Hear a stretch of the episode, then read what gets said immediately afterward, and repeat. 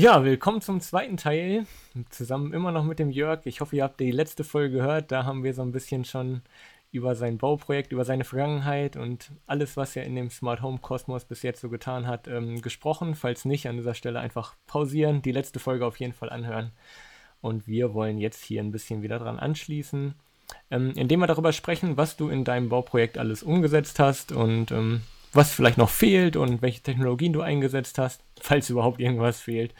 Und äh, also die Liste ist lang, allein die Stichpunkte mit den ähm, mit den Oberkategorien ist schon sehr lang und äh, ich hoffe, bin wir, auch mal gespannt, wie wir kommen. Ja. Ich hoffe, wir bekommen da irgendwie ein bisschen Struktur rein, weil es gibt extrem viel, was du gemacht hast. Vielleicht, ich weiß nicht, wonach es machen. Wir könnten, wie wir uns durchs Haus bewegen oder äh, durch die also verschiedenen ich, Gewerke oder. Es ist echt so schwierig, das irgendwie zu gliedern, ähm, weil es einfach so viele Themen sind. Ich würde einfach mal punktuell einfach irgendwelche Sachen rausgreifen und sagen, wie ich es vielleicht umgesetzt habe und warum ich es so umgesetzt habe. Und da kannst du einfach nachfragen, wenn es interessant ist. Gerne, ist alles interessant, das ist das Problem dabei. ja, okay. Äh, ich weiß nicht, die, die, die Inhalte vom vorigen Beitrag wollen wir nicht mehr aufgreifen, also nochmal so Basics oder sonst irgendwie. Fangen einfach mal frisch an. Würde ich sagen. Genau, deswegen, ähm, ich weiß nicht, womit du starten möchtest. Wir haben ja so Themen. Ja, du hast schon mal im ersten Beitrag hast du gesagt, zum Beispiel DMX Lichtsteuerung. Vielleicht wollen wir mhm. mit Licht und vielleicht Präsenz in Kombination, was du da so alles realisiert ja. hast, einfach starten. Also im Endeffekt das Wichtigste ist natürlich Licht, klar, weil nachts ohne Licht äh, will auch keiner mit der Kerze durchs, äh, durchs Haus rennen. Also bei, bei Lichtsteuerung habe ich mir natürlich auch viele Gedanken im Vorfeld gemacht, wie ich es am besten umsetze.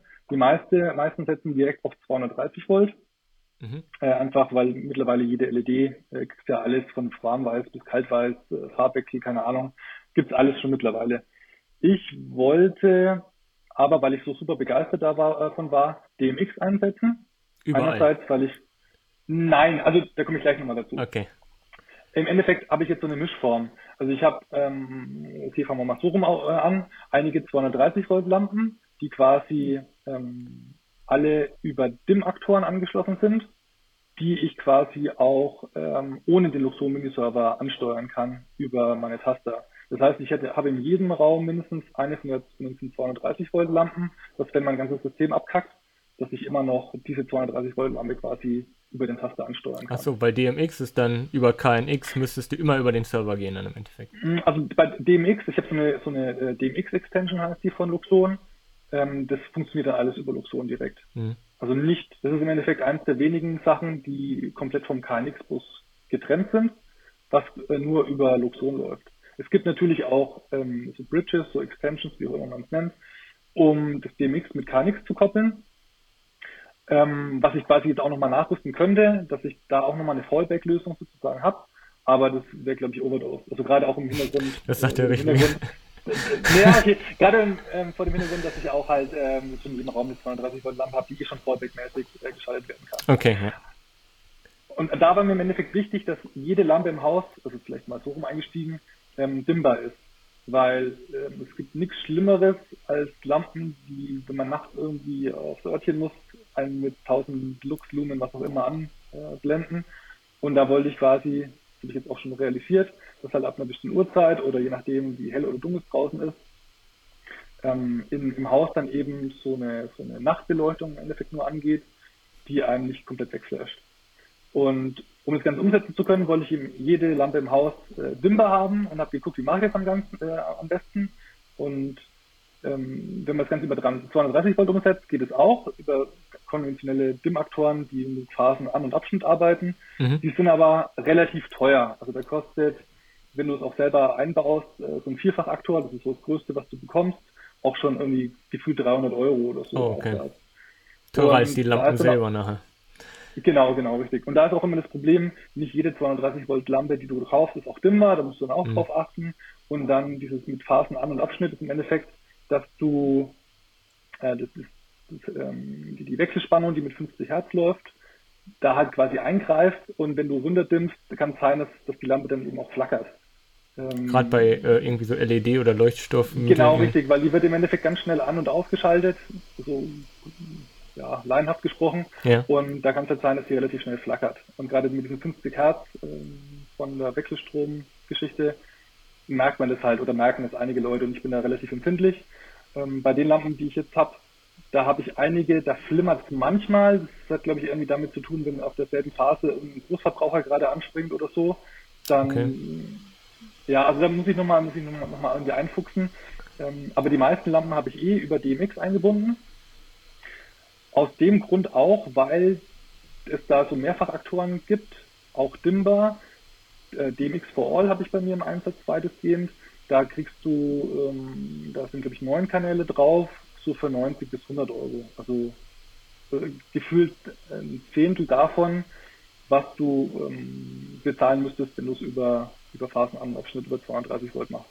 Ja. Du brauchst dann, brauchst dann natürlich noch ein 240, äh, 230 Volt Netzteil, was dann 24 Volt quasi hinten rauspumpt. Aber, Aber eins reicht dann fürs ganze Haus oder brauchst du mehrere also Netzteile? Also theoretisch würde mir eins reichen, wenn man, also wenn man bedenkt, dass man nicht jede Lampe immer auf volle Fülle anhat.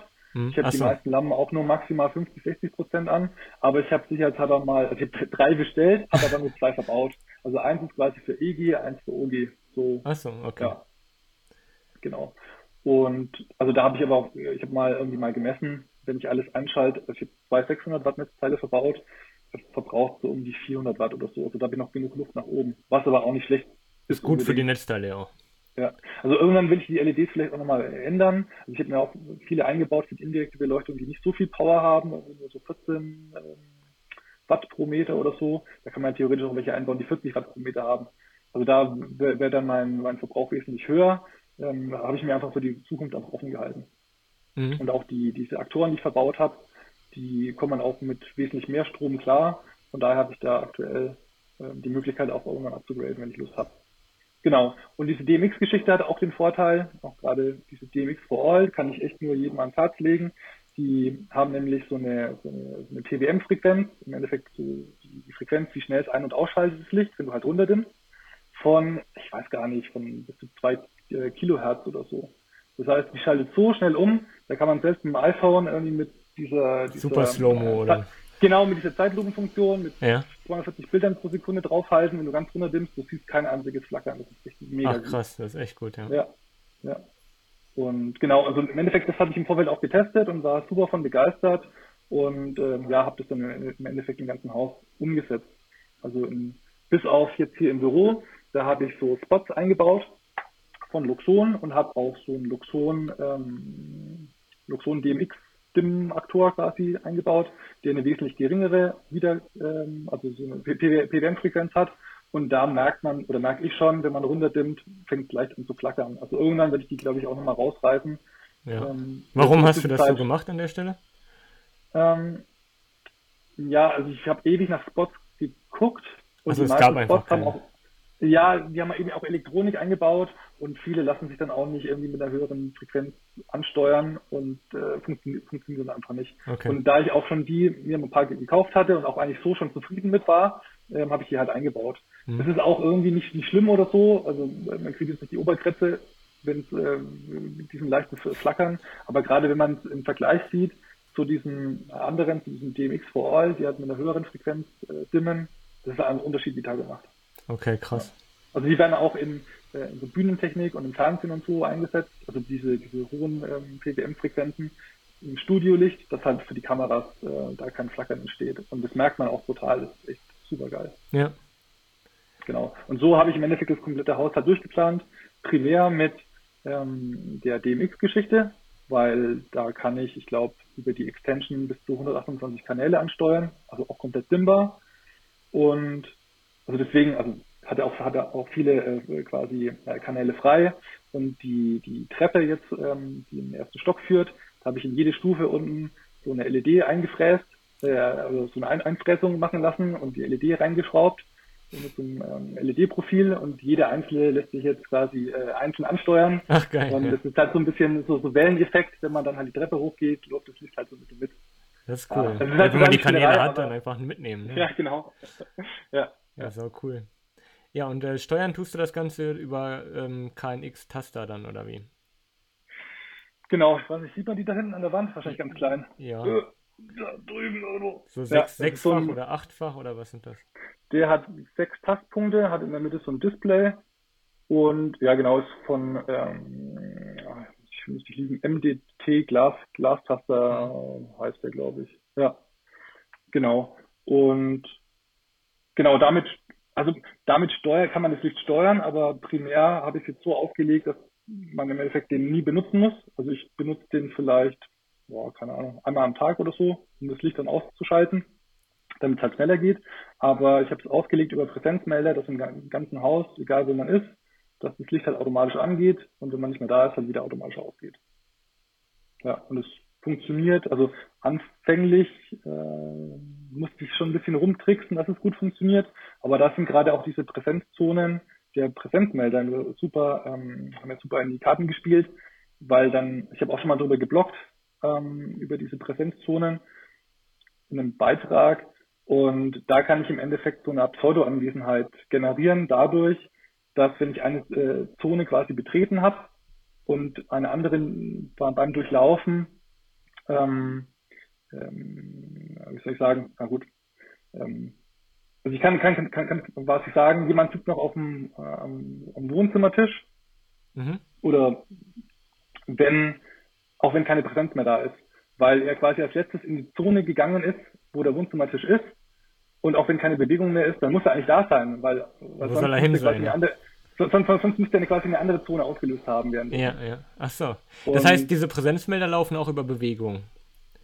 Genau, richtig. Die sind sehr feinfühlig, aber gerade wenn man irgendwie am Tisch sitzt oder auf der Couch, dann verlieren die halt schon mal irgendwie ähm, die Bewegung, wenn du dich halt kaum, kaum wenn du auf dem Sofa einschläfst. Genau, zum Beispiel. Ja. Dann, dann checkt er halt einfach nach ein paar Minuten nicht mehr, dass da jemand ist und schaltet halt das Licht dann aus. Und mit dieser Logik, die ich dann immer eingebaut habe, das habe ich komplett softwareseitig über Lotron sozusagen realisiert, ähm, weiß das System halt eben noch, da muss noch jemand sein, weil der ist nicht weggegangen.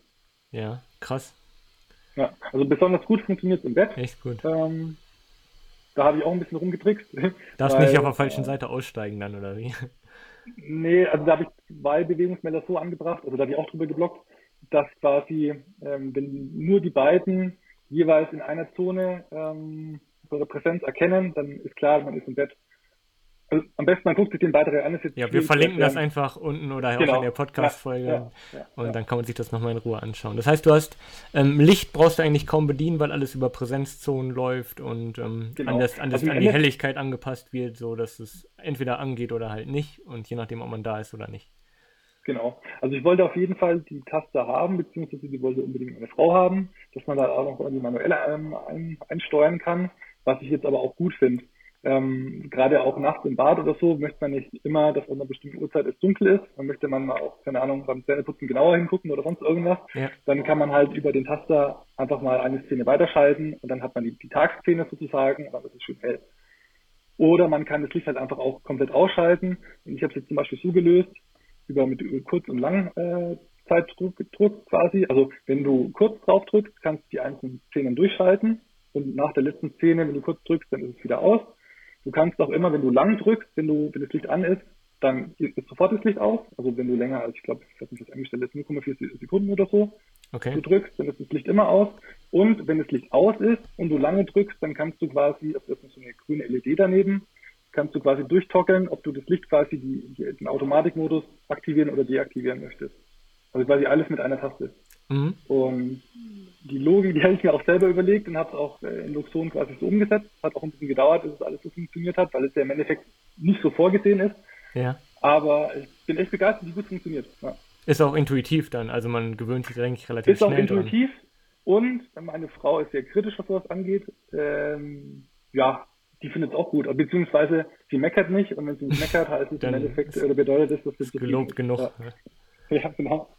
Äh, wie und ja. du, du sagtest gerade, sie wollte die unbedingt haben. Hättest du dich auch getraut, komplett ohne Taster zu bauen oder ohne Licht? Wollte ich eigentlich, ja. War eigentlich mein, mein Anspruch, weil Taster. In welchem Jahr leben wir, oder? Wenn es gut, wenn's gut gemacht ist. Also ich hätte die Kabel vorgesehen, hätte die Taster aber weggelassen. Okay. Aber gut, wir haben jetzt, glaube ich, ich glaube, mehr als acht Taster haben wir im ganzen Haus auch nicht verbaut. Acht oder neun oder so. Und wenn man sich anguckt, in so anderen Smart Homes sind in einem Raum schon gefühlt zehn Taster irgendwie. Das stimmt. Mehrfach Taster verbaut. Das ist schon, also von daher, man kann jetzt auch nicht alles über die Taster machen. Also das kann man darüber machen. Man kann Licht äh, schalten. Bei den meisten äh, nur in einem Raum eben oder äh, irgendwie im Wohn-, Ess-, Küchenbereich kann man auch mehrere äh, Bereiche quasi mit mehreren Tasten schalten. Wobei eine Taste nicht immer ein Licht nur schaltet oder eine, eine Lampe, sondern eben ganze Lampengruppen über Szenen oder über Stimmungen ja. oder keine Ahnung, wie man es nennen möchte. Und diese Stimmungen lassen sich nicht über den Taste einstellen, sondern halt über die App. Die braucht man ja auch nicht jeden Tag ändern oder nee, so, wenn man eingerichtet hat. Dann kann man es einmal über die App ändern und dann kann man die Szenen halt ähm, ja, über den Taster auch manuell ähm, ansteuern. Ja, aber das ist ja, also wenn deine Frau jetzt sagt, sie möchte ganz gerne, wenn sie da in die Szene noch die Lampe in der Küche, was weiß ich, mit reinnehmen möchte, dann baust du es halt einfach mit dazu, ist ja kein Problem. Also du bist ja. Ja, oder ja, aber das, das Coole ist, man kann es auch über die App einfach machen. Man geht dann rein, sagt, hier liegt Szene 1, ah okay, da ist die Lampe schon drinnen, dann kann ich die hinzufügen, bumm, fertig. Macht sie das auch? Ähm, sie lässt es machen. okay.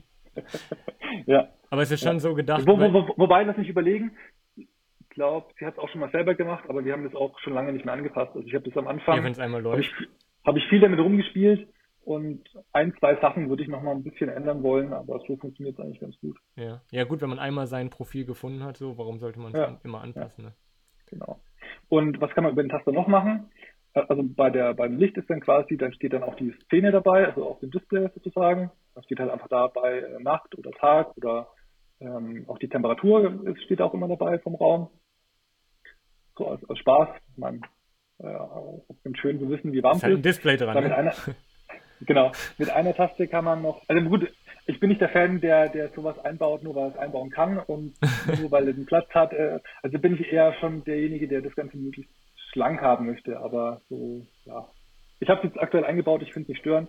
Ähm, eine Taste ist jetzt noch für, für ähm, Multiroom Audio, das ist auch ganz cool kann man dann im Endeffekt halt einfach mal draufdrückt, ähm, die verschiedenen Presets, die verschiedenen Sender beispielsweise einfach durchsetzen und wenn man lang drückt, geht das Ganze einfach wieder aus. Und das geht halt raumweise. Wenn man dann halt über Räume hinweg das Ganze machen möchte, muss man es halt dann über die App machen.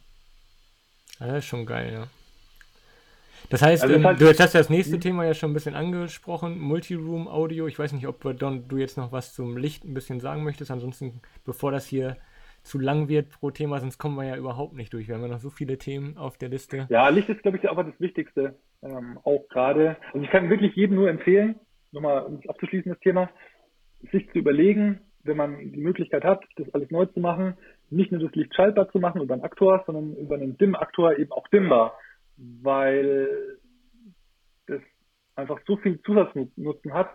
Ähm, meistens möchte man auch nicht das Licht auf volle Pulle haben, sondern Nee, die auch allermeiste Zeit so. Genau, die aller, allermeiste Zeit haben wir oft nur 30, 40 Prozent oder so eingestellt. Das reicht dann meistens auch aus. Wenn man dann irgendwie, äh, irgendwas ist runtergefallen, keine Ahnung, unter, unter das Sofa, dann drückt man halt einmal drauf auf die alles eins Szene, dann hat man die mega Hardcore-Beleuchtung und dann findet man auch das, was man haben möchte und dann kann man es auch wieder runterdimmen. Ja. Also ich finde nicht, ich finde nichts Schlimmeres, als wenn man irgendwie im Wohnzimmer sitzt und man wird dann von allen Seiten angestrahlt und ist halt völlig ungemütlich. Das Deswegen, ähm, man muss vielleicht auch nicht alle Lampen im Haus äh, dimmbar haben.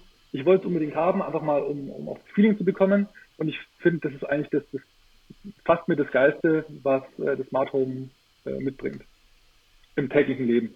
Ja. Ja. Das heißt, aber du regelst eigentlich alles, solche Sachen dann über, ähm, wirklich über fest installierte Lampen. Oder hast du noch irgendwie so Stehlampen oder so Dekolampen, die du da auch mit einbindest, dann quasi für indirektes Licht vom Boden so ungefähr oder Mhm. so? Also ich habe eine Stehlampe im Wohnzimmer, die ist quasi auch an der Steckdose, die dimmbar ist. Auch über einen Dimmaktor ganz normal dann. Genau, richtig. Ja. Ähm, also im Endeffekt alles über den Schaltschrank dann. Da Mhm. ist die ganze, ist die ganze Hardware verbaut. Und ansonsten habe ich mich eigentlich relativ viel schon ausgetobt mit Wandlampen und Deckenlampen und indirekter Beleuchtung und so. Da hat man jetzt gerade keinen Bedarf mehr für zusätzliche ähm, Okay, ja. Lampen, cool. die man irgendwo noch aufstellt. Ja. Und äh, das ganze Genau. DMX-Thema, würdest du das auch jedem jetzt ähm, ans Herz legen oder würdest du sagen, also ist das ein großer Gewinn gegenüber dem herkömmlichen 230 Volt Dimmen dann nachher über solche Aktoren? Auch äh, also Ja. außer einem preislicher Faktor jetzt nachher? Also der preisliche Faktor ganz klar. Dann, also gut, wenn man DMX haben möchte, braucht man natürlich auch so eine DMX-Extension. In dem Fall, wenn man Luxon nimmt, ähm, muss man da halt auch irgendwie 200, 300 Euro in die Hand nehmen, um diese Extension sich zu holen, damit Mhm. das Ganze auch möglich ist. Aber ähm, runtergerechnet ist es einfach super günstig und auch gerade mit dieser äh, Möglichkeit, ähm, diese, diese hohe PWM-Frequenz zu haben, dass es nicht flackert, wenn man runterdimmt, Ist viel wert. ist für mich, also ich hätte auch mehr Geld dafür ausgegeben. Also, Das Ja, darfst du nicht so laut sagen, so. das hören die Hersteller alle. Die kennen deinen Blog. Ich sag's dir. Ja.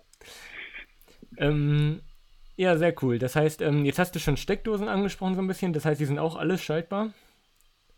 Ja, also Oder dimmbar so, vielleicht sogar manche. Also mm, oder? ja, nee, also das, im Endeffekt ist jetzt nur eine Steckdose dimmbar, wo diese Lampe dran hängt. Das habe ich halt im Vorfeld mir schon gedacht, dass ich die da halt haben möchte. Mhm. Aber es ist eigentlich nicht so gewöhnlich, glaube ich, dass man eine Steckdose dimmbar macht. Nee, eigentlich nicht. Ähm, ja, ja. Also alle anderen sind auch einfach nur schaltbar. Also was heißt einfach? Ähm, also viele machen so, dass wenn man im, im Wohnzimmer so eine Fünferleiste hat oder so, macht man halt vier auf Dauerphase, dass man halt einfach immer Strom hat und eine halt schaltbar, dass man halt die mit dem Fernseher an- oder ausschalten kann. Mhm. Ähm, machen die meisten so, weil es halt einfach unbezahlbar wäre, es anders zu machen. Wenn man es machen lässt, zahlt man halt einen riesen Aufpreis für so einen ähm, äh, für dieses Feature sozusagen. Ja. Ich bin relativ günstig an solche DIM-Aktoren rangekommen bei eBay, so gebraucht, ähm, von ABB. Das sind so wirklich hochwertige Aktoren, immer so Zwölffach-Aktoren. Und da habe ich mich im Endeffekt komplett ausgestattet. Also es war jetzt auch nicht günstig. Hat jetzt auch, fast gar nicht im Summe, vielleicht 2.000, 3.000 Euro an Hardware gekostet. Nur Aber, die Steckdosenschaltung. Ähm, nur die Aktoren für die Steckdosen. Okay, krass, ja. Ähm, aber ich wollte unbedingt jede Steckdose schaltbar haben. Mhm. Weil ich kenne es auch von Bekannten, die einzelne Steckdosen schaltbar haben und dann heißt, ja, das kann ich jetzt nicht ausschalten, weil es ist ja auch in der falschen Steckdose eingesteckt. Also ich wollte es entweder ganz machen oder gar nicht. Ja. Ich weiß auch nicht, ob ich es Ihnen empfehlen würde, es so zu machen. Ich finde den Zugewinn auf jeden Fall enorm groß, weil im Endeffekt alles dran hängt. Von der, von der Mikrowelle, die wir nicht haben, also äh, vom, vom Backofen, über äh, die Kaffeemaschine, über den Herd, über den E-Herd und so. Ähm, hat jetzt im alltäglichen Gebrauch den, den Nutzen, dass wenn man nicht zu Hause ist, habe ich halt äh, äh hinterlegt, dass alles den zwei Verbraucher automatisch vom, äh, vom Strom getrennt werden. Also nicht nur, dass die dann auch beim Strom fressen, sondern da kann da auch einfach nichts passieren. Mhm, klar. Sicherheitstechnisch. Was aus ist, ist aus. Ne? Genau, richtig. Und das ist eigentlich schon ein gutes Gefühl, dann einfach auch nachzugucken und dann nachgucken zu können, wenn man unterwegs ist und, und sieht, okay, das ist alles ausgeschaltet, da kann einfach nichts passieren. Das heißt, wenn du wirklich ähm, alles ausschaltest, alle Steckdosen, dann ist ja im Prinzip nur noch an deinem Schaltschrank bald Strom und das war's dann ja eigentlich so ungefähr. Genau, richtig. Ja, krass. Kann ich machen. Also natürlich, an manchen Steckdosen die sind natürlich essentiell wichtig, wo die Fritzbox dranhängt oder das, äh, das, Glasfasermodem.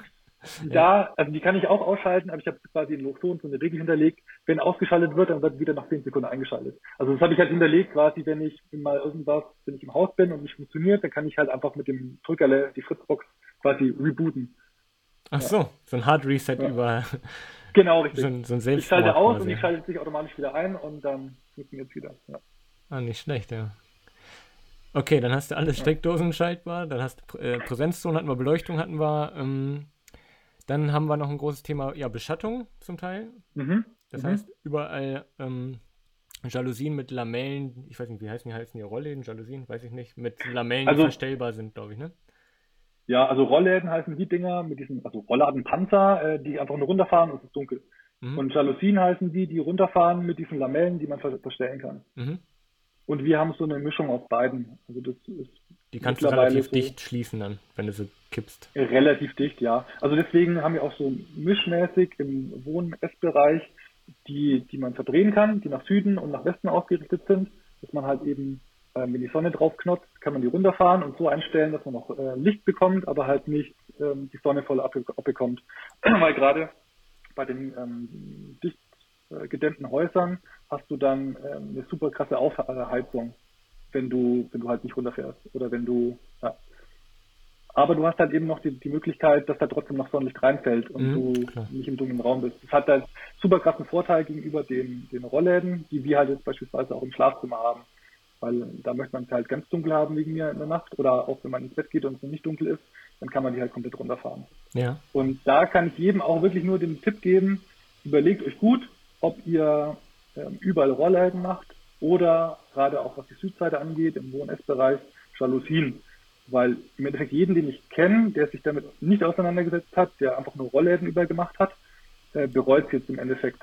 Weil was, was kann ich machen tagsüber, wenn die Sonne äh, scheint? ich kann es oben lassen, es ist schweineheiß, oder ich kann es machen und sehe ich ja nichts mehr. Stockduster, ja. Und es ist stock, stockfinster, oder ich äh, fahre es drei Viertel runter. Ist trotzdem ja, heiß. Dann kann ich, ist auch blöd irgendwie. Ja. Ja, also die, die Jalousien sind zwar einen Ticken teurer, würde ich aber auch jedem ans Herz legen, zumindest drüber nachzudenken. Es gibt ja auch Leute, denen ist es nicht wichtig. Ähm, ich finde, es aber schon wichtig. Also für mich finde ich es wichtig, ja. ja. Und gerade auch in Kombination mit Luxon, weil du kannst dann halt auch über so Automatikbeschattung, Moody, die Dinger halt nicht nur runterfahren an eine bestimmte Stelle, beziehungsweise bei, bei Luxon ist es so, die, die Jalousien fahren komplett runter und drehen sich dann wieder ein Stück auf. Und da kannst du es rein theoretisch, also ist auch ein bisschen Spielerei, aber je nach Sonnenstand kannst du dann diese Lamellen automatisch nachdrehen lassen. Je tiefer die Sonne steht, kannst du dann, das sind nicht geblendet wie es oder wenn du auf dem Sofa sitzt. Es gibt auch verschiedene Beschattungsmodi, dass du quasi je nach Sonnenstand die maximale Helligkeit oder die maximale Schattenwirkung bekommst. Und wenn die, wenn die Sonne sich dann halt bewegt, dann justieren die automatisch nach. Ja. Es ist völlig overdose. Ich habe es auch noch nicht äh, umgesetzt. Ähm, Aber ist cool. Bei mir fällt es halt einfach nur einmal runter, dreht sich ein bisschen und so bleibt es dann erstmal. Das ist dann wieder, wenn die Sonne weg ist, geht es wieder hoch. Ähm, aber ja, also das gerade diese automatische Beschattung, die finde ich auch wirklich geil, auch im Alltagsbetrieb. Bedienst du denn die äh, Rollläden noch oder Jalousien oder läuft das alles automatisch bei dir? Hm, selten. Selten. Also jetzt gerade hier ähm, habe ich die Jalousien ein bisschen runtergefahren, bevor wir angefangen haben mhm. ähm, mit unserer Session, dass, dass nicht alles so überbelichtet ist. Ähm, aber normalerweise fahren die komplett automatisch. Also da habe ich ein paar Regeln hinterlegt, ähm, dass es halt abends, wenn es dunkel wird, runterfährt und frühest ins Hellwert hochfährt und am Wochenende halt erst später äh, einem bestimmten Zeitraum, dass es halt nicht im Sommer schon um 5 Uhr hochfährt, sondern halt am Wochenende wegen erst um 9 oder so. Und habe dann auch so umgesetzt über so Art Zeitschaltuhren oder wie man es nennen möchte, dass man eben je nach Wochentag ähm, dann eben auch die Regel oder halt einfach die Zeiten verändern kann. Einfach über die App, ohne dass man irgendwie großartig ähm, in der Software rumfrickeln muss. Ja, das so. ist wichtig, ja. Und das ist eigentlich schon eine super geile Funktion, nicht nur wenn man zu Hause ist, sondern auch wenn man nicht zu Hause ist. Weil was ist, wenn man nicht zu Hause ist? So, oder? Ja, ja, also ja, also wenn halt die Sonne scheint, tagsüber und man nicht zu Hause ist, dann heizt es halt super brutal auf. Und wenn mhm. man abends nach Hause kommt, ist es halt super schweineheiß. Und was machen die meisten Leute, wenn sie dann in den Urlaub fahren oder so? Sie fahren halt einfach die Rollos komplett runter. Äh, ja, dann weiß zum einen jeder, man ist nicht zu Hause. Richtig. Und zum anderen ist es auch irgendwie besoffen, dann kriegen die Pflanzen keine, äh, kein Licht. Kein Licht. Ja. ja, also ja, da muss halt irgendwie der Nachbar kommen oder die Eltern oder sonst irgendjemand, die dann halt regelmäßig vorbeischauen und die Rollos suchen oder runterfahren. Das ist halt völlig exakt. Ja, das stimmt. Ja, ja ist eigentlich ein also, einfaches Feature erstmal. Also wenn man die eh alle einfach, kann, dann ist es nachher schnell ja. umgesetzt, ähm, solche Sachen zu implementieren, ja. Genau, richtig, ja. Cool, das heißt, das musst du auch nicht anfassen. Jetzt haben wir schon keinen. Machst du überhaupt noch irgendwas? ja, äh, sagen wir mal so, äh, gefühlt pro Stunde, eine äh, pro, pro, Tag eine Stunde, um alles äh, zu fein zu tunen. Also das ist auch das ein ist Punkt. Die Arbeit. Ja, wirklich, tatsächlich. Also ich hoffe mal, dass ich irgendwann bei dem, bei dem Punkt bin, wo alles funktioniert, wo alles eingerichtet ist. Also gerade vorhin schon mal kurz angesprochen, ähm, dass ich bei der Gartenbewässerung gerade dran bin, dass dann auch alles automatisch funktioniert mit bodenfeuchte Sensoren und sonst irgendwas. Aber bis das alles mal so weit ist, werde ich wahrscheinlich gefühlt drei Menschenleben damit äh, aufgebraucht haben, das Ganze einzurichten, sodass es ja. perfekt funktioniert. Nee, aber es ist auch, also ich, für mich ist es halt echt ein, ein Hobby, Hobby was, was ich super geil finde, wo ich Bock habe, mich reinzufritzeln und wo man dann auch, wenn es wirklich auch funktioniert, den Nutzen halt auch einfach im tagtäglichen Leben sieht. Das ist halt schon, äh, finde ich echt cool. Ja, aber das ist ja eigentlich ja. der Beweis dafür, dass du da, du sitzt da ja dann tagtäglich dran und er weiß, dass das oder machst du ein bisschen Feintuning, dass es vielleicht in dem Umfang noch nicht so weit ist, dass es für den Otto Normalverbraucher wirklich ja, Mehrwert bietet, ne? Also wenn du jetzt, ja. was weiß ich, ähm, jetzt deine Eltern oder so irgendwie in sein Haus steckst, dann, ja. äh, ne, dann sagen die, ja, das halt funktioniert jetzt gerade nicht, ging halt noch nie so vielleicht oder so. Die beste Metapher ist halt irgendwie diese, ich weiß nicht, ob es immer noch gibt, diese RW Smart Home Werbung, wo dafür Werbung gemacht wird, dass du von unterwegs, wenn du gerade nach Hause fährst, mit dem Handy die Heizung anmachen kannst. Ja, ha, was ist denn das für ein Quatsch?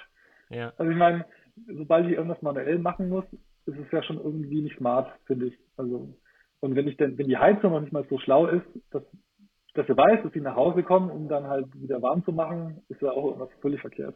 Also wenn ich, also ich habe vielleicht, also ich muss auf jeden Fall manuell eingreifen, habe dann vielleicht einen Zusatznutzen, dass ich die, wenn ich die Heizung von unterwegs aufdrehe, dass es dann schon ein bisschen wärmer ist zu Hause, als wenn ich nach Hause komme und dann hochdrehe.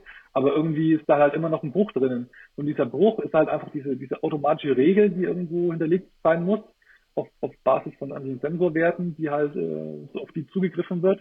Und es ist halt echt sehr, sehr komplex, wenn man es halt irgendwie alltagszeitlich haben möchte. Und da sind die meisten Anbieter halt überhaupt nicht weit äh, genug, um das Ganze abzubilden. Oder sagen, das ist auch ganz lustig im Fall von Luxon, no gimmicks, ist deren Spruch, äh, no gimmicks, real smart home. dass sie sowas quasi auch gar nicht wirklich wollen. Die sagen, wir haben die, die, die Grundausstattung, alle, alle Smart Homes, äh, die wir installieren, ticken nach demselben Schema und es funktioniert einfach so. Mhm. Ist auf der einen Seite aber auch super smart, weil die dadurch halt einfach so einen Standard, so einen eigenen Standard schaffen, ihren eigenen Luxon-Standard und damit den Leuten auch die, äh, die Angst nehmen. Denn wenn ich weiß oder wenn ich keine Ahnung davon habe und sehe, okay, die haben schon mir 50.000 Installationen und die funktionieren alle ganz gut, dann habe ich selber keine Scheu davor, ähm, gerade wenn ich keinen Plan habe, wie ich was umsetze, dann, dann kommt einer, installiert das Ganze und es funktioniert halt dann. Und ich habe dann vielleicht auch nochmal die Möglichkeit, wenn alles eingerichtet ist, kleine Änderungen selber nachzuvollziehen. Wobei, also gerade das Beispiel jetzt am Wochenende waren wir auch bei Freunden, weil die haben auch Luxon installieren lassen und da hat auch nicht gleich alles auf Anhieb funktioniert. Ähm, und der Elektriker hat jetzt auch manche Sachen nicht so hingekriegt und da habe ich mich jetzt halt einfach mal kurz hingesetzt ähm, und habe das Ganze halt mit, mitgeholfen, so ein bisschen nochmal in die Richtung zu, zu bringen. Also mhm. Also da ähm, ist auch meine Erfahrung von in Anführungszeichen professionellen Installateuren, die das auch nicht zum ersten Mal machen, dass es so komplex ist, dass die einfach nicht alle Sachen äh, bedenken können. Oder können, halt nein, natürlich nicht. Also wir lernen ja auch täglich noch irgendwie was dazu ja. und so und du beschäftigst dich ja wirklich tagtäglich damit und mit wirklich umfangreichen Dingen. Und die haben ja meistens, also für viele ist dieses Thema auch Luxon und Smart Home, die machen das ja neben ihrem Kerngeschäft und nehmen das einfach so noch mit dazu. Das stimmt. Und es gibt ja, aber, also ich kenne jetzt keinen äh, Anbieter aktuell, vielleicht gibt es die da draußen, die nichts anderes machen als solche Konfigurationen und dich dabei an die Hand nehmen und für dich solche Sachen umsetzen. Ja, also bei Luxon ist halt die Philosophie, du kriegst eine Gesamtbetreuung. Also wenn jemand Luxon zertifiziert ist, ist er halt Luxon Certified Partner und wenn er halt, ähm, sich Licht gerade angegangen, was dunkler ist draußen, ähm, wenn du äh, halt irgendwie bestimmt viele Installationen schon gemacht hast, kannst du halt über Luxon aufsteigen zu so einem Silber und so einem Gold- und Platinum-Partner und so. Und daran weißt du halt im Endeffekt als Endkunde auch, wenn der Platinum-Partner ist, hat er schon x tausend Installationen quasi vollzogen und ist da auch Profi drin.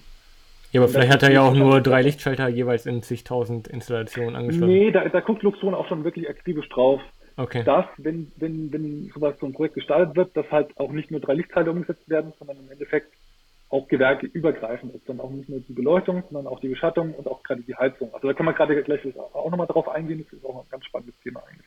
Ja, können wir eigentlich.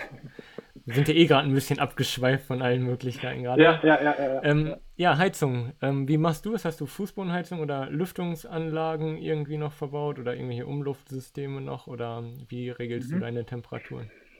Man muss ein bisschen unterscheiden. Also einmal für die Heizung primär Fußbodenheizung. Also wer heutzutage was anderes einbaut mit so, so wie heißen diese Dinger da an der Wand? Infrarotheizung gibt es noch? Nee, diese, diese Radiatoren, wo halt einfach das warme Wasser durchfließt. Ach so, ja. Äh, wie heißen die denn? Diese, diese Heizkörper halt einfach. Ja. Also die verbaut man heute im Neubau eigentlich gar nicht mehr, sondern nur noch Fußbodenheizung. Weil du halt einfach keine, keine, keine störenden Elemente mehr hast, verbrauchst keinen Platz dafür. Und die Fußbodenheizung ist auch gleichmäßiger, halt ne? Bitte? Ist auch gleichmäßiger und andere Wärme gleichmäßiger. Und, so und kannst nicht der zustellen. Ist Im Endeffekt, dass du ein bisschen Vorlaufzeit hast, bis der Estrich aufgewärmt ist, bis, bis der Boden aufgewärmt ist. Also ich habe jetzt auch Estrich-Sensoren beispielsweise verbaut. Kann auch da hast du auch schon drüber geschrieben, glaube ich. Mhm, genau, richtig, habe ich auch schon mal drüber geschrieben. Kann quasi auch nachvollziehen, ob die Heizung jetzt auch wirklich so funktioniert, wie sie funktionieren soll. Und sehe auch quasi die, die ähm, anhand der Heizzeiten, wie schnell es quasi geht, pro Raum den Raum aufzuheizen oder halt abzukühlen. Das ist ein bisschen Spielerei, aber irgendwann, glaube ich, werde ich damit auch nochmal ein bisschen die, die Heizungssteuerung tunen. Und im Endeffekt diese die Vorlaufzeit, die man hat von ein paar Stunden bei einer Fußbodenheizung, das Einzige, was quasi dem entgegensteht, auch die Fußbodenheizung auszuschalten, wenn man gerade mal ein Fenster aufmacht oder so. Weil bei den Heizkörpern gibt es ja oder gibt auf jeden Fall die Funktion, die man aktivieren kann. Wenn Fenster auf, dann ähm, Heizkörper ausschalten umgedreht. Ja, lohnt sich nicht bei der Fußbodenheizung. Das, das, das, lohnt sich da im Endeffekt nicht. Aber es ist halt wesentlich komfortabler. Und bei, also bei der Fußbodenheizung habe ich so gemacht, ich habe auch lange recherchiert, weil im Endeffekt du hast äh, in einem Haus äh, je nach Raum eins bis drei Heizkreise, die du halt ansteuern musst über ähm, so einen Heizkreisverteiler. Das sind diese, ähm, normalerweise hat man da so, so, so Schraubdinger, die drauf sind, wo dann halt eben, wenn du zuschraubst, ist halt die Verbindung dicht, geht halt kein Wasser mhm. durch, oder wenn du aufschraubst, geht halt Wasser durch. Und da kannst du halt so Stellaktoren drauf äh, setzen, die du dann halt eben, je nachdem welches System du einsetzt, und je nach Temperatur, die du haben möchtest, dann eben aufgehen oder zugehen. Und im Endeffekt alles, was du auf dem Markt findest, das sind so, so Thermoelementen. Das heißt, wenn du, also gibt es auch wieder zwei verschiedene, einmal normally open, einmal normally closed. Also je nachdem, ob du dann ähm, Strom quasi anlegst, schalten die auf oder schalten die zu. Und also für den, für den Zeitraum, also wegen mir, du hast normally closed, dann musst du Strom draufgeben, dann öffnen die, wenn du Strom drauf gibst und schließen wieder, wenn du Strom wegnimmst. Und zum einen hast du da auch nochmal eine Verzögerung, also durch dieses Thermoelement, das muss erst warm werden und sich ausdehnen oder keine Ahnung, was das macht. Und von ein paar Minuten, dass dann wirklich auch die Fußbodenheizung erstmal reagiert. Und zum anderen kannst du halt nicht wirklich schön feinsteuern, so Mittel, Mittelwerte quasi ansteuern. Das wird so ein bisschen gelöst über Pulsweitenmodulation, mhm. dass quasi immer eingemacht wird, ausgemacht wird, angemacht wird, ausgemacht wird. Aber so wirklich gut steuern kann man das Ganze nicht. Und du verbrauchst im Endeffekt, wenn du dann halt immer, wenn du heizen möchtest, verheizt das Ding halt auch Strom, weil du musst da auch einen Strom drauf geben, dass es halt aufgeht. Ja. Und das war meiner Meinung nach, also, äh, fand ich von der Konzeption her einfach total besoffen. Warum braucht dieses Element, was im Endeffekt nur diesen kleinen Stellventil-Dingsbums auf und zu macht, immer Strom, wenn ich jetzt eine bestimmte Einstellung haben möchte? Ähm, und dann habe ich ein bisschen recherchiert und das Einzige, was ich gefunden habe, war von, in dem Fall wirklich von Luxon. Die haben so einen kleinen Stellmotor eingebaut. Das heißt, der verbraucht halt wirklich nur kurz Strom, wenn er aufgeht oder wenn er zugeht. Und du kannst auch Mittelstellungen äh, anfahren quasi. Genau wie, so, genau wie so reguläre Heizkammerthermostate ja quasi dann auch vom Prinzip her. Genau, richtig. Ähm, und genau, und die habe ich im Endeffekt verbaut, dass ähm, auch die, die Heizung halt äh, nicht nur volle Pulle laufen kann, sondern auch so, ein, so eine Mittelstellung. Mhm. Cool. Genau. Und äh, also gekoppelt ist es in dem Fall die, die ähm, Informationen, wie warm es ist in den Räumen, kommt halt von Sensoren, entweder von diesen Glastastern, die man hinten kurz gesehen hat, sind auch Temperatursensoren teilweise eingebaut und teilweise auch bei den Präsenzmeldern, wie ich es vorhin auch schon gesagt habe. Da muss man, also gerade dadurch, dass wir auch an der Decke sind, vielleicht auch mal ein bisschen ein, zwei Grad oder so abziehen, ähm, softwareseitig, weil die halt äh, Wärme steigt nach oben und die Dinger sind nach oben dass man halt wirklich einen verlässlichen Wert bekommt. Aber im Endeffekt ist das alles, was man dazu braucht und ähm, die Luxon-Logik im Hintergrund, die steuert alles komplett selber. Also da ist so ein komplettes Modul, äh, was, was halt für die ähm, Heizungssteuerung ausgelegt ist, wo du einfach nur deine Sensoren ranknallst und deine Aktoren und es kümmert sich komplett um alles selbstständig. Du kannst dann sagen, kannst verschiedene ähm, Heizzeiten hinterlegen oder verschiedene Betriebsmodi äh, wegen ihrer Abwesenheit, dann kühlst halt runter bis maximal 14 Grad und bis die Heizung quasi ähm, ein, eingreift oder du sagst, ich will eine Komforttemperatur haben von 22 Grad und dann kümmert sich das System darum, dass diese Temperatur wirklich erreicht wird. Und das wirklich Spannende ist, trotz dieser, ähm, dieser Trägheit der Fußbodenheizung lernt das System quasi über genau. seine eingebaute, eingebaute Fuzzy-Logic mit, wie lange es dauert, bis äh, quasi die Temperatur erreicht ist. Dann. Genau, richtig und fängt dann halt auch schon früher an zu heizen, ja. dass es quasi rechtzeitig warm genug ist, wenn du es warm haben möchtest. Okay.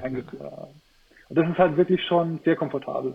Und so eine Funktion im FEM nachzubauen, boah, also da. Da bist du ein paar Tage dran, ey.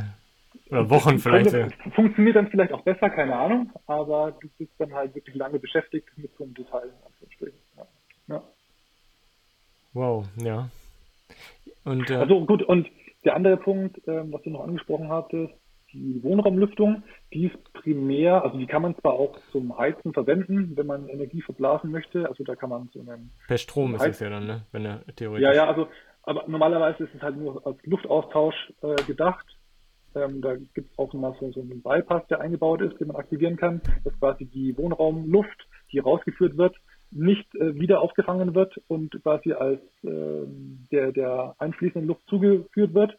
Also da hast du halt dann kaum irgendwie Wärmeverlust. Du kannst aber diesen Bypass aufmachen, gerade im Sommer, wenn es halt oder nachts, ähm, wenn es im Haus zu warm ist und draußen ist es kühler, dann machst du den Bypass an, dann kommt halt die kühle Luft rein, ohne dass er nochmal aufgeheizt wird von diesem Element, das da eingebaut ist. Das heißt, und, kühlen aber, kannst du damit aber, aber mehr, aber mehr oder weniger ist es halt nicht dafür gedacht, zu heizen oder zu kühlen, sondern im Endeffekt, um halt gute Wohnraumluft zu haben, Frischluft zu haben. Weil gerade bei den dicht ähm, gedämmten Häusern hast du halt kaum mehr Luftzirkulation nach draußen.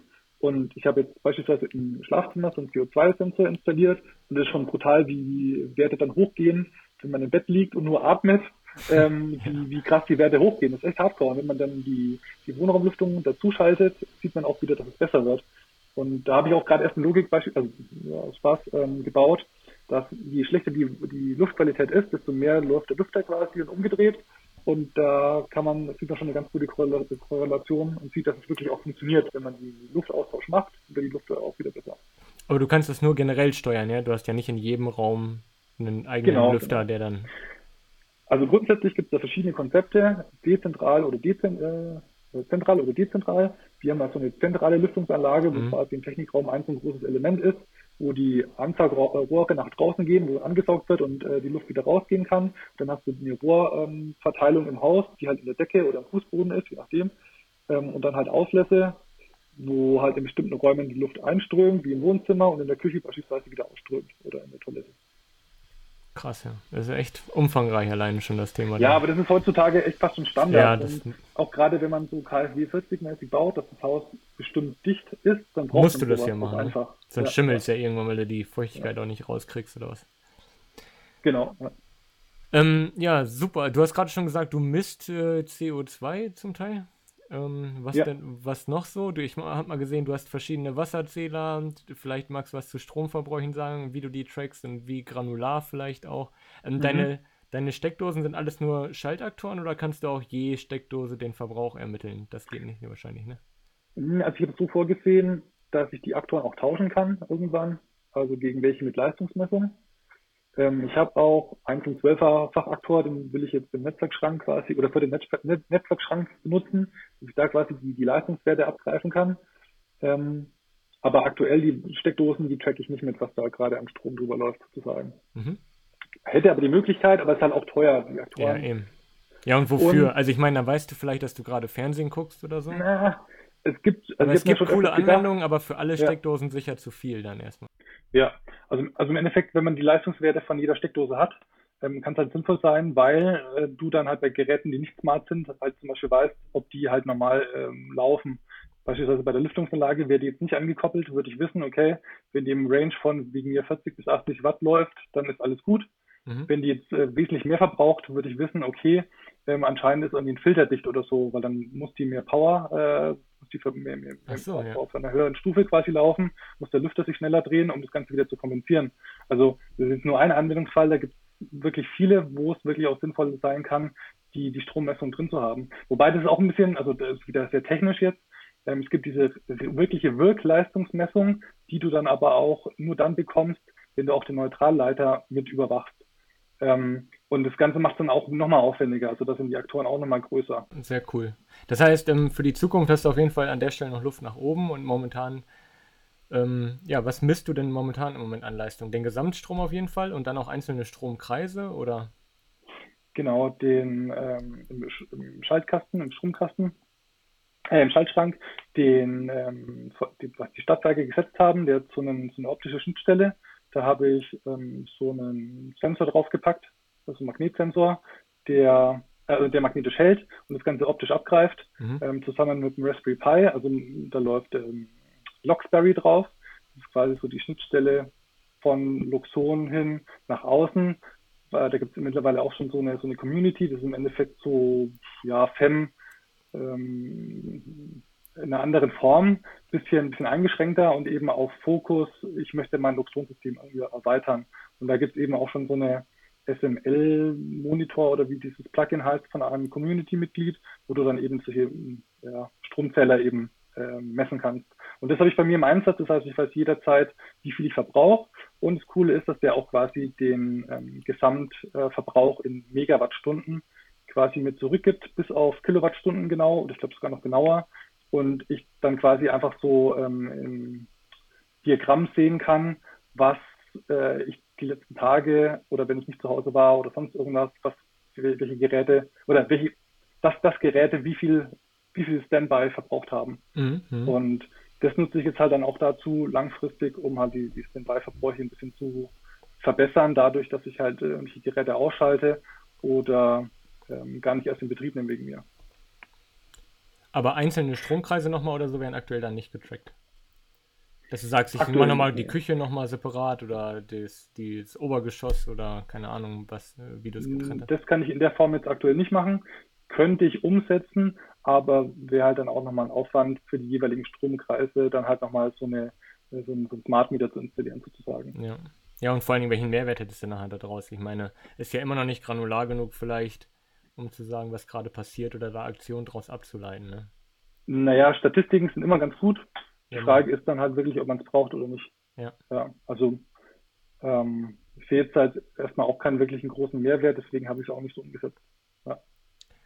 Und ähm, Wasserverbrauch ist im Endeffekt ähm, habe ich es gemacht, weil es nicht wirklich teuer war. Also die einzelnen Wasserkreisläufe, das ist ja eigentlich kein Kreislauf, äh, die einzelnen Wasser, keine Ahnung, wie man es nennt, ähm, Anschlüsse im Haus. Bitte? Leitungen? Leit Leitungen, okay. Ähm, die sind jeweils mit äh, so einem ähm, Zähler versehen, der im Endeffekt geeicht ist, wo du eine, so eine Uhr dran hast und der, der, quasi pro Liter eine Umdrehung liefert und da ist so ein Impulssensor drauf, mhm. beziehungsweise ist auch ein Read-Kontakt, den ich halt auslesen kann, dass ich weiß, wenn eine Umdrehung rum ist, äh, ist wieder ein dieser verbraucht. Und das habe ich im Endeffekt erstmal so just for fun gemacht und später jetzt auch für die Gartenbewässerung, dass ich wirklich weiß, wie viel Wasser ich da rausgeblasen habe, was mich halt einfach interessiert. Die meisten Leuten ist ja scheißegal, die lassen da stundenweise laufen. Ähm, ich hätte schon, würde, würde, würde schon gerne wissen, wie viel ich da verbraucht habe, gerade auch, weil ich das Wasser primär aus meiner Zisterne quasi benutze. Und ähm, zum anderen habe ich jetzt so eine lustige Funktion gebaut ähm, fürs, fürs Duschen beispielsweise, dass halt ähm, der Wasserverbrauch im Obergeschoss, kalt und warmem Wasser quasi addiert wird. Wenn der über einen bestimmten Wert geht, dann weiß er, okay, jetzt muss jemand duschen und dann geht halt die Wohnraumlüftung automatisch schneller und sowas. Ach so. Und ähm, ja, aus, aus Spaß, aus Scheiß habe ich jetzt halt einfach mal ähm, so implementiert, dass ich per Telegram ähm, quasi immer die Nachricht bekomme, wenn ein Dusch, Duschvorgang abgeschlossen ist, wie viel Liter verbraucht wurde. Und da ist gerade so ein bisschen so ein, so ein Battle ähm, entstanden, meine Frau und mir, wer quasi den wenigeren Wasserverbrauch äh, generiert. Das ist ja geil, ja. Ist, ja. Und funktioniert, wird also angenommen. Also, nutzt vielleicht auch irgendwann mal der Umwelt auch. Ja, auf jeden Fall. Ja, schon cool. Das heißt, ähm, du misst dann aber nur, was heißt nur, also zum Beispiel Badezimmer hast du dann getrennt Küche und naja, also die muss mich halt danach richten, wie die, wie die Leitungen, wie es vorgesehen war in dieser Wasserbatterie oder wie, wie das heißt. Und ähm, ich habe jetzt verschiedene Kreise, die ich überwachen kann. Einmal zum Beispiel den Garten, einmal ähm, das Hauswasserwerk im Haus, also da hängt jetzt aktuell die Waschmaschine dran und die Toilette oder die Toiletten. Und ähm, das andere ist noch Kaltwasser im Erdgeschoss und Obergeschoss. Das kann ich getrennt auswerten und Warmverbrauch insgesamt.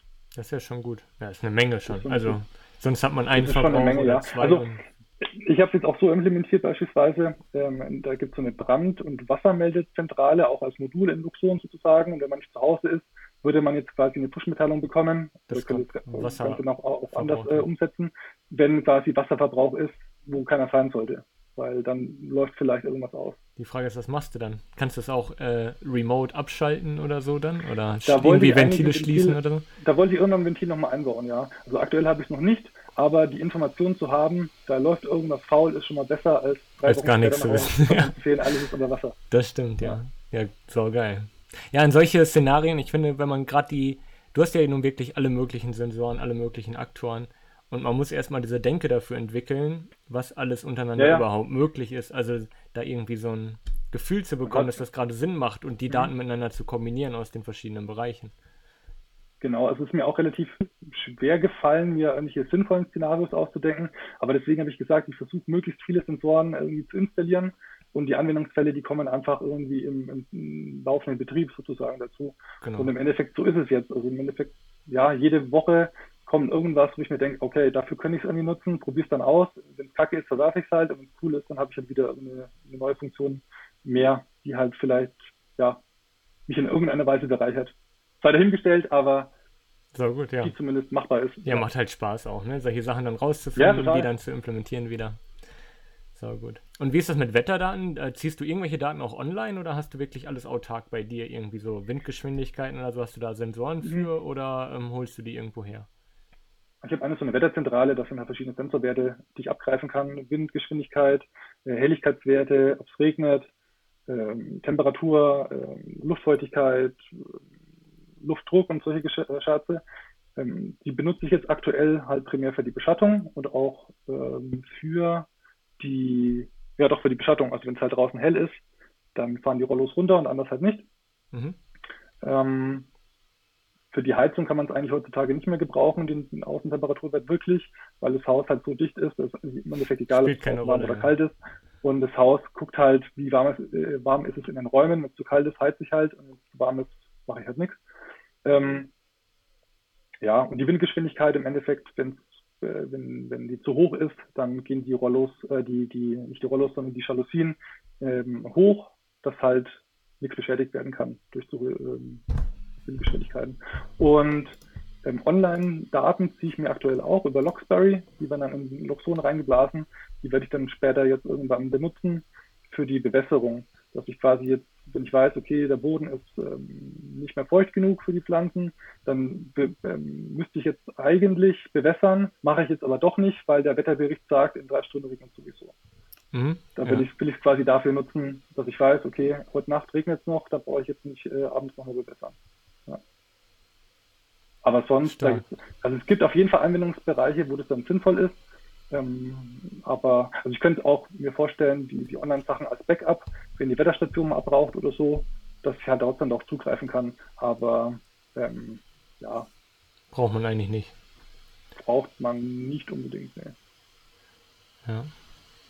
Ja, es gibt ja auch so, je nachdem, was du halt ähm, noch integrierst, du könntest ja auch, was weiß ich, Google Maps noch ziehen und dich dann, wenn du dich wecken lässt, irgendwie durch Licht eher wecken lassen, wenn der Verkehr auf dem Weg zur Arbeit äh, stark, äh, also wenn du Stau erwartest oder solche Geschichten. Ne?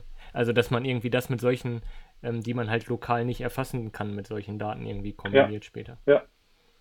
Kann unter Umständen auch sinnvoll sein, klar. Ja, aber insgesamt ist erstmal alles komplett autark und von Cloud-Lösungen oder so ist Loxon ja auch weit entfernt. Äh, haben die, glaube ich, auch gar nicht. Ne? Bieten die auch nicht an, dass man da irgendwie. Oder gibt es einen Cloud-Zugang über Loxon äh, aufs Zuhause? Die haben im Endeffekt nur so einen DNS-Dienst, der auch schon mal gehackt wurde. Ähm, und sonst eine Cloud bieten die gar nicht an in der Form. Also die, die sagen auch, alle Daten sollen in deinem Haus bleiben. Das finde ich auch sehr charmant. Ja. Ähm, du hast keine externen Lösungen, was vielleicht irgendwann interessant sein könnte, wenn es Richtung KI geht oder so, dass das Haus quasi mitlernt. Aber da ist eh die Frage, möchte ich die Daten dann überhaupt aus, aus dem Haus geben? Also ich selber habe jetzt auch schon mal Alexa beispielsweise äh, mal getestet und in Betrieb gehabt. Äh, mhm. Da ist meine Frau gleich reingegrätscht. Da habe ich das Ganze wieder abgebaut. Ähm, da sie jetzt auch Siri benutzt, habe ich jetzt die Siri-Lösung so ein bisschen angebunden über, ähm, ich weiß gar nicht, wie diese Lösung heißt, halt, läuft auch auf dem Raspberry Pi. Und ähm, es funktioniert super, wird aber auch kaum benutzt, weil das meiste halt wirklich schon automatisch läuft. Ja. Schon geil, ja. Ja, das ist halt, das ist halt der Vorteil, wenn du es einmal so hast und solche Dienste kommen dazu, schnippst du die halt dabei und dann hast du sie halt komplett mit drin. Weil du kannst ja rüber dein, also die Schwäche an so einer Bestandsimmobilie ist ja immer, dass du nicht die Möglichkeiten hast, es auszuwerten und einzeln anzusteuern. Und wenn du das erstmal hast, dann stehen dir ja keine Möglichkeiten, also keine Grenzen mehr irgendwie im Weg. Du kannst alles umsetzen. Also im Endeffekt ist, ist egal, welche Lösung es ist, sie muss halt nur irgendwie offene Schnittstellen haben. Alles andere, genau, ja. richtig. Ja. Und dann hast du noch gesagt, du hast auch OneWire im Einsatz. Ähm, wofür ja, das ist im Endeffekt aktuell noch so ein bisschen Spielerei, ähm, weil da die ähm, Temperaturmessung sehr günstig ist. Also da kannst du irgendwie bei AliExpress für, keine Ahnung, 2 Euro pro Stück so einen Temperatursensor mit einem 3 Meter Kabel, der wasserdicht und keine Ahnung was äh, dicht ist, mhm. kaufen. Und den, die habe ich im Endeffekt jetzt in, über Leerrohre im Vorfeld äh, reingelegt, in den, also bevor der Estrich gegossen wurde, dass ich die jetzt auch noch, noch nachträglich austauschen kann über das Leerrohr. Wird vielleicht ein bisschen fummelig, aber ich denke mal, da wird, die werden, denke ich mal, schon ein paar Jahrzehnte halten, weil die verbrauchen kaum Strom, die sind eigentlich nicht wirklich wartungsanfällig oder irgendwie. Ähm, ja, es ist im Endeffekt eine Spielerei aktuell, dass ich die Estrich-Temperatur auswerten kann. Benutze ich halt aktuell einfach, um zu sehen, ob die Fußbodenheizung so funktioniert, wie sie funktionieren soll. Es ist auch ganz interessant zu sehen, wie sich die ähm, Temperaturen verhalten in verschiedenen Räumen, weil gerade im Bad beispielsweise sind diese Schlaufen von der Fußbodenheizung enger verlegt. In, Im Büro beispielsweise jetzt weniger weit auseinander, um einfach zu sehen, wie schnell reagiert der Boden ähm, auf, die, auf den Temperaturunterschied, wenn jetzt geheizt wird oder nicht. Mhm. Das ist ähm, aktuell ein bisschen Spielerei. Ähm, irgendwann auch, könnte ich mir auch vorstellen, dass man gut. dann diese, diese Heizregeln noch ein bisschen verbessert, dadurch, dass man diese Information hat, dass man nicht jetzt weiß, okay, die Raumtemperatur ist jetzt so viel, sondern dass man jetzt schon weiß, okay, die Bodentemperatur ist so viel und die Raumtemperatur wird in Kürze steigen oder sinken oder sonst irgendwas. Keine ja. Ahnung. Vielleicht ist es sinnvoll, vielleicht auch nicht. War halt auch kein Kostenpunkt. Also wie gesagt, die Sensoren kosten wenig, ich konnte es selber reinlegen. Ähm, One-Wire-Buskabel wollte ich sowieso auch noch verlegen neben kein X-Buskabel und ähm, brauchst eine One-Wire-Extension im Schaltschrank und gut ist. Ja. Das heißt, du hast überall, wo du KNX hast, hast du auch One-Wire liegen. Nicht über zu 100 Prozent, aber fast überall. Ja. Okay, krass. Also über die Decken zum Beispiel, da habe ich, hab ich One-Wire nicht verlegt, sondern nur KNX, weil ich da halt Premiere und KNX Rauchwarnmelder und ähm, Präsenzmelder haben wollte und vielleicht auch noch CO2 oder sowas irgendwann später, dass ich es nachrüsten kann. Aber ähm, ja, überall anders habe ich auch One-Wire. Super. Ähm, Ja, jetzt sind wir schon ein bisschen über der Zeit, aber vielleicht möchtest du noch kurz was zu deinen äh, Türensensoren, Fenstersensoren und zu deiner Haustürlösung sagen. Also Fenstersensoren haben wir vorhin schon mal kurz im ersten Teil, glaube ich, drüber gesprochen. Die habe ich einfach einbauen lassen vom, vom Bauträger. Die ähm, im Endeffekt einfach nur eine offen äh, geschlossen äh, Sensoren. Wenn ich das Fenster einfach drehe, dann ist es als offen angezeigt und wenn ich den, ähm, den Knauf wieder quasi schließe, dann wird als geschlossen angezeigt. Das benutze ich aktuell. Ähm, also wird in der App natürlich ähm, angezeigt, da in so einer Gruppenfunktion, dass ich sehe, okay, jetzt ist alles geschlossen, wenn ich äh, aus, aus dem Haus gehe. Und da habe ich auch so, eine, so einen Tastschalter mit Display, wie jetzt hier im Büro, auch vorne neben der Haustür im Innenbereich im Flur. Und da kann ich, äh, also lasse ich mir anzeigen, wie viele Fenster quasi geöffnet sind, die in Anführungszeichen sicherheitsrelevant sind. Das heißt, wenn ich aus dem Haus gehe, gucke da drauf und sehe, das ist grün, dann weiß ich, alles ist zu und alles ist gut. Dafür benutze ich es jetzt primär. Und dann halt auch für die, für die Alarmanlage, die habe ich jetzt noch nicht hundertprozentig implementiert, weil da habe ich mich noch nicht rangetraut, äh, weil da muss wirklich alles hundertprozentig funktionieren, bis ich, bis ich, bis ich die quasi scharf schalte, weil ich da keinen Bock habe auf irgendwie äh, Fehlalarme oder so. Ja. Ähm, also das, dafür würde ich die auf jeden Fall gebrauchen. Und die Türkontakte im Innenbereich, die sind im Endeffekt auch so Read-Kontakte, die eingebaut sind mit Magnet ähm, in den Türen. Die ähm, habe ich auch einen Blogpost schon mal dazu geschrieben. Die nutze ich aktuell dazu, dass wenn ich ähm, beispielsweise die Badetür öffne und ins Bad gehe, dass in dem Moment, wo die Tür aufgeht, schon das Licht quasi einen Trigger bekommt, hier ist Bewegung. Dass das Licht quasi schon mal noch einen Tucken schneller angeht, weil anders muss ich quasi warten, bis ich reingehe und der Präsenzmelder so. mich erkennt. Mhm. Das dauert unter Umständen einen kleinen Tucken länger, ähm, dass es quasi noch ein bisschen schneller an, an, anfährt, beziehungsweise ja, im Endeffekt nutze ich es aktuell nur dazu. Ja, ja, aber ist ja auch schon viel wert. Also ich meine, wenn du eine Tür aufmachst und erst zwei Schritte reingehen musst oder so oder einen Schritt, dann ist es ja ein ganz anderes ja, Gerade nachts ist es, hat schon einen Vorteil. Es ist halt, äh, ja, keine Ahnung, es geht auch ohne, aber es ist halt schon, ähm, man gewöhnt sich auch dran. Wei halt, weißt du denn auch mit dem Präsenzmelder, wie viele Leute sich ungefähr wo befinden? Nee, nee ne? Du weißt nee, nur, dass Bewegung in einem Bereich ist. Genau, genau. Ja. Reicht aber im Endeffekt auch. Ist das schon mal schiefgegangen, dass du irgendwie, dass das System dachte, Leute haben Räume verlassen und einer ist aber noch da geblieben oder so und ähm, weil die also zu dicht kannst, zusammen waren oder? Du kannst die Empfindlichkeit einstellen, also zumindest bei den KNX-Präsenzmessern, die ich habe. Und da habe ich die Empfindlichkeit ein bisschen runterstellen müssen, weil gerade, also die reagieren wohl irgendwie auf Wärmeunterschiede und wenn du ein Gewitter hast oder so und dann ähm, bläst oder die Außentemperatur wird kühler und die Wohnraumlüftung bläst kalte Luft rein, kann es halt sein, dass der eine Bewegung erkennt, weil der halt nur auf den Temperaturunterschied eingeht. Und mhm. da habe ich die Empfindlichkeit ein bisschen runtergedreht, äh, runterdrehen müssen, gerade in, im Flur, glaube ich, war es, weil er da quasi manchmal äh, erkannt hatte als Bewegung, obwohl keine war. Aber seitdem ich das jetzt geändert habe, funktioniert das alles völlig reibungsfrei. Das ist echt gut.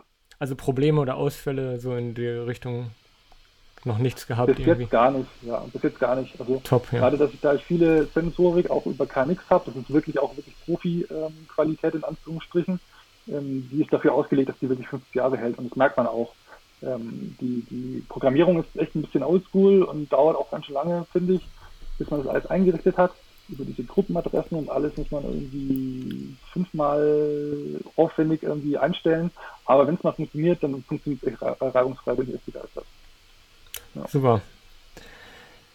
Ja, ey, ich könnte wahrscheinlich noch eine Stunde weiter fragen und weiter reden, aber ich glaube, wir müssen noch mal einen Cut machen. Ich bedanke mich auf ja, jeden gerne. Fall. Wir können ähm, tausendfach gerne bei dir. Mal an der Stelle fortführen, wenn du Bock hast und wenn die vor allem die Zuhörer auch Bock haben. Vielleicht ja. kommt es auch gar nicht an.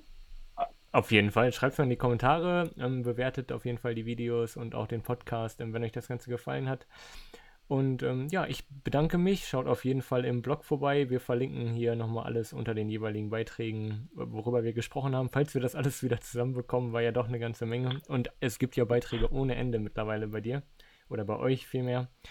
Und ähm, ja, ich denke, es gibt noch sehr viele offene Fragen. Ich könnte wahrscheinlich noch, wie gesagt, tausend Fragen stellen, aber das würde hier jetzt gerade den Rahmen sprengen. Das heben wir uns für andere Folgen auf. Ich bedanke mich nochmal bei dir und ähm, vielen Dank fürs Zuhören an alle ich weiß nicht, möchtest du noch ähm, irgendwas sagen? Irgendwie abschließende Worte für diese Folge? Ja, also wir können das gerne auch fortführen. Ich finde es super spannend, ähm, auch darüber zu quatschen. Die meisten Leute, die interessiert sie auch gar nicht. Mal interessant, äh, mit Leuten einfach zu quatschen, die auch ähnlich ticken, die auch in Anführungszeichen so einen Quatsch äh, umsetzen möchten, wo die meisten Leute eben denken, ach, wozu brauche ich denn das? Das ist ja echt total quatschig. Und dann doch irgendwie sehen, ach, ist ja doch ganz praktisch. Ah, Jetzt hätte ich gerne auch, oh, nee, kann ich leider nicht machen, weil ich nicht vorgesehen habe oder ich müsste per Funk nach, äh, ähm, nachrüsten. Und dann wird es meistens auch teurer, weil die Funklösungen dann unter Umständen auch nochmal wesentlich teurer sind und dann halt eben auch wartungsintensiver und so weiter, sodass man es dann im Endeffekt auch nicht machen möchte mehr. Das ja. stimmt. Super, ja, also wir haben auf jeden Fall Material noch für eine weitere Folge, denke ich, oder für mehrere weitere Folgen. Also ich wüsste auch gerne noch, was deine nächsten Schritte sind. Du arbeitest ja immer wieder an neuen Sachen wie deiner automatisch öffnenden Haustür oder deiner Bewässerungsanlage ja. jetzt oder solche Geschichten. Ähm, dem kann man natürlich auf dem Blog folgen, aber wenn man dann drüber spricht, finde ich das auch immer super interessant, das nochmal so erklärt zu bekommen. Ähm, ja, wie gesagt, ich bedanke mich bei dir. Wir hören uns garantiert in weiteren Folgen nochmal wieder. Stell dich schon mal drauf ein. Ja, und, sehr gerne. Und ähm, ja, dann würde ich sagen, bis bald. Mach's Alles gut. klar. Ciao.